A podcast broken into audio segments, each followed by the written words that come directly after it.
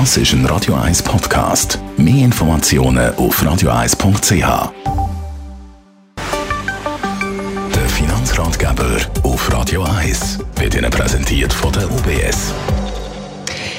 Stefan Stotz von der UBS. Ja, spätestens seit der Corona-Pandemie ist ja das äh, sogenannte kontaktlose Zahlen in aller Munde und eigentlich äh, kann man sagen gang und gäbe. Aber es gibt rund ums kontaktlose Zahlen doch noch ein paar Mythen. Genau, kontaktloses Zahlen, muss ich ehrlich sagen, habe ich jetzt auch in den letzten zwei Jahren äh, schätzen gelernt. Ich habe es am liebsten auf dem Mobile-Telefon, genau mit der Kreditkarte, wo mhm. man rechts nur zweimal muss drücken muss, finde ich perfekte Sache. Jetzt gibt es natürlich ganz viele Geschichten, die da rumgehen, oder was dann alles könnte passieren.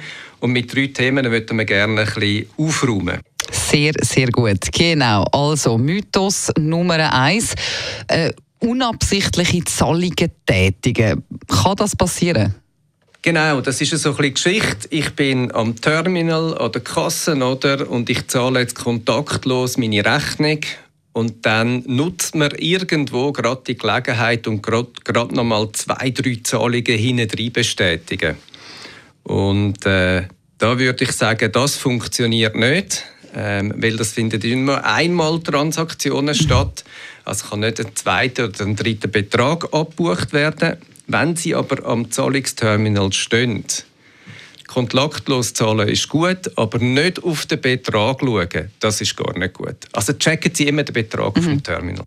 Der zweite Mythos heisst, jemand kann bei mir äh, vorbeilaufen oder einfach so bei mir in der Nähe sein und kann bei mir dann Geld abbuchen.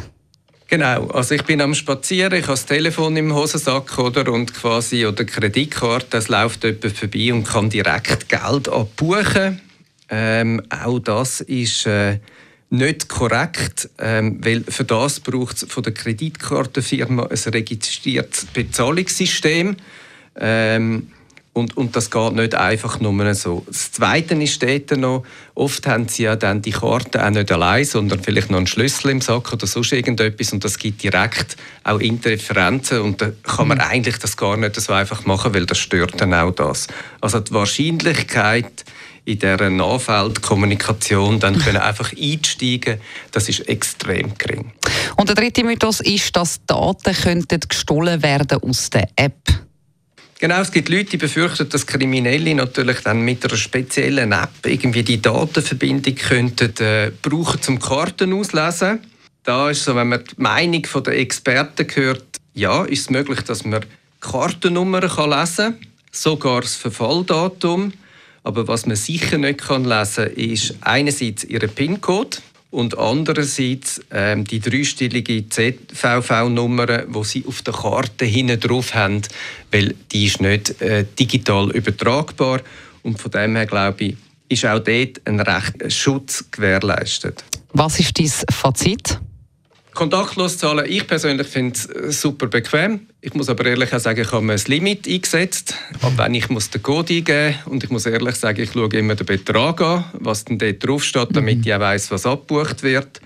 Und das Vierte ist, ich schaue regelmäßig auch meine Kreditkartenabrechnung an, um zu checken, ob das Geld, das abgebucht wurde, dann effektiv von mir oder von jemandem aus meiner Familie auch ausgegeben worden ist. Besten Dank für die Informationen, Stefan Stotz von der UBS.